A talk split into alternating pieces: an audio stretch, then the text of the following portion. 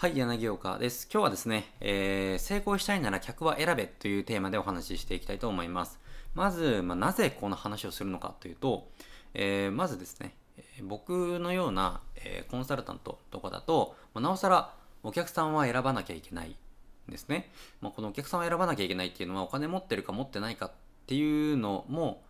まあ、あるっちゃあるんですけれども、まあ、大事なのはそこじゃなくてですねあの自分のノウハウとか実績とかそういったものがお客さんにしっかりマッチするのかというところなんですね問題というのは。でなんで、えーそういったものを見極めるべきなのかというと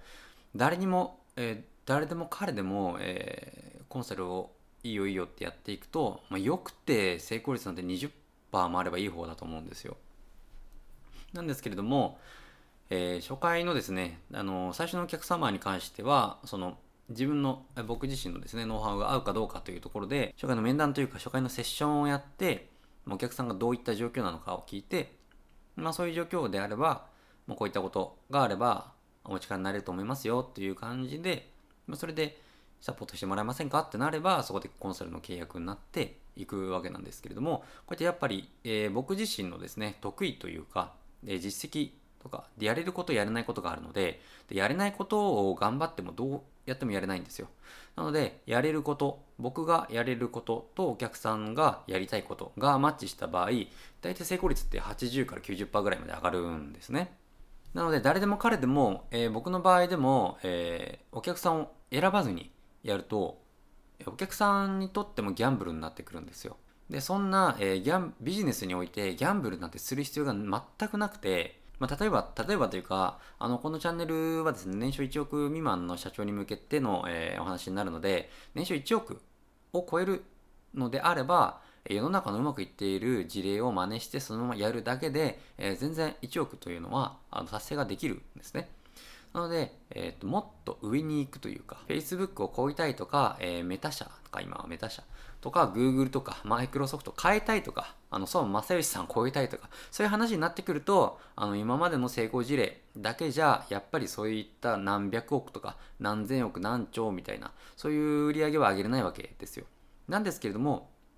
ほとんどの社長ってそこまでいらないですよねお金ってなので1億というところ1億、まあ、10億いかないぐらいかまでであれば、まあ、世の中のですねあのうまくいっている事例海外とかあの他業種、まあ、同業種でもいいです。そういった事例を、まあ、真似してやるだけで全然あの1億っていうのはいけるんですよ。でちょっと話が脱線していってしまったんですけれどもまずなんで客を選べって言ってるかというと、まあ、そういった僕のようにやれないことに対して時間をかけるということはあのお客さんのためにもならないし自分のためにもならないわけですよ。でお客さんからしたら時間とお金を無駄にするわけですよ。でしかも、えーお客さんにはあいつはダメなコンサルだとか言われてで結局なんだろう自分の不得意なところでお金目先のお金だけを考えてこう自分ができないこと苦手なお客さんとかと付き合っているとそういった悪いことがですねあの後々ついてくるわけになるんですよね。まあ、ですし、まあ、嫌なお客さんと仕事をしても正直その100%の力って出せないですよね。で、100%の力も出せないし、えー精神的にも嫌だし、で、成果も出ないしってもうずるずるずるずる最悪になっていくわけですよ。で、そういうお客さんって大体、えーあいつはダメだとか周りに言いふらすわけですよ。なので、えー成果が出ないのは、え結局コンサルタントっていうのは、えサポートでしかないので、もちろん代行とかもできるんですけれども、まあなんですけれども、その一生その僕が付き合えるかっていうとそうでもないので、やはりお客さん自身にこうやってってもらわなきゃわけいけないわけなんですよね。で、代行するとそれなりに費用もかかりますので。なので、えー相性の悪いお客さんだと成果も出ないし、精神的にも嫌だし、えーもうずるずるいくわけなので、なので、えー自分が付き合いたいお客さんとだけ、えー付き合おうという話なんですね。まあ僕の場合は判断基準はいろいろあるんですけれども、えーまず、まあ、最低限というか、まあ、時間厳守ですね。もうこれはもう本当最低限と言いますか、えー最低限これは時間厳守というのはもうこれなんですね。まあ結構いるんですけれども、まあ、連絡なしでその打ち合わせとか初回の打ち合わせとかですね遅れてくる人ってまあいるんですよ。で結論から言うと、まあ、時間を守れない人っていうのは僕苦手というか、まあ、よもっと言えばもう嫌いなんですよね。仕事したくないんですよ。なんかもちろん何かトラブルとかあって、まあ、遅れるっていうことはまあいろいろあるのでありと思うんですよ。なんですけれども、まあ、メールの1本ぐらいできるじゃないですか。ちょっと遅れますとか、こういった理由があって遅れますとか。なのにそれもなく、え普通に、えー、ズームとか行くと、まあ、1、2分とか、まあ、そもそもあることを忘れてるとかいうこともあるんですよね。で、大体、えー、僕の場合は向こうから話したいと言われて、えー、時間を空けてるわけですよ。で、そういった人の時間をですね、確保してるのに、まあ、どういうことだと。1、2分でもですね、たかが1、2分って思うかもしれませんけれども、この時間研修っていうのは人としてま最低限なんですよね。で、まあ、サラリーマンとか雇われのみとか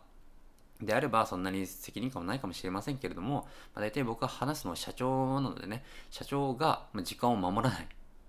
そんな人がですね、あのビジネスで成功できるわけがないと思ってるんですね、僕は。で、まあ人の時間を何だと思ってるんだということですよ。だからそういった人というのは、まあ、そもそも僕と価値観が合わないですし、で、まあ話が始まったとしても、まあ、僕はもう明らかにも不機嫌なので、まあ、なんかお客さんがこうやると思いますって、ああ、まあいいんじゃないですか、みたいな 感じで話したりするんですけれども、で、そもそもこのようなタイプの人とですね、あの、どうしても仕事が欲しくて、やっぱり昔というかやったこともあるんですけれども、やっぱりうまくいった試しがないんですよね。っていうのが、あの、そもそも、あの僕も納得しないと仕事したくないというか、そういう人なので、やはりなかなか成果も出ないですし、まあ、時間に守ってくれないということは、あの提出の期限とか、まあ、これをいつまでやってくださいねっていうことも守れないわけなんですよ。まあ、そうなると、その次回会った時もできてないので、同じことしか話せないんですね。となると、1ヶ月、2ヶ月、何も進まないんですよ。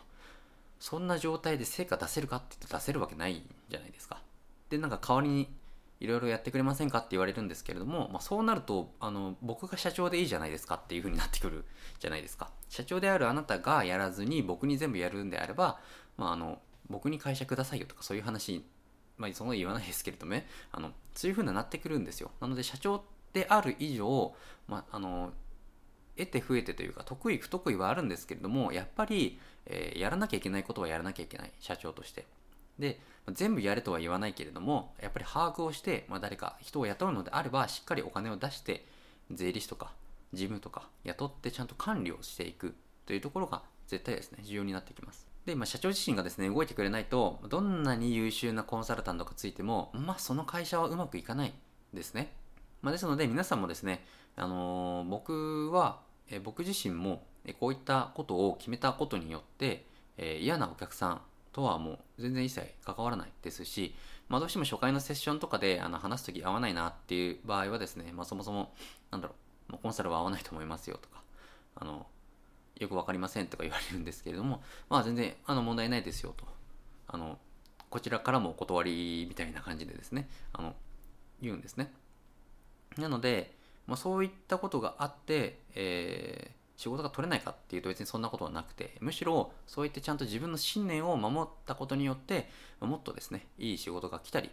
するんですよあの本当人生って不思議なものでなので皆さんもですねこのお客さんとは仕事をしないとかこういうお客さんは店に呼ばないとかそういったことを決めると不思議とですね、いいお客さんが寄ってくるようになるんですよ。で、そのいいお客さんというのがあなたのお店であったりビジネスのブランドを作り上げていくものでもなりますのでなので勇気を出してですねお客さんは選びましょう。なので取引先とかでも苦手なところがあったら、ま思い切って、え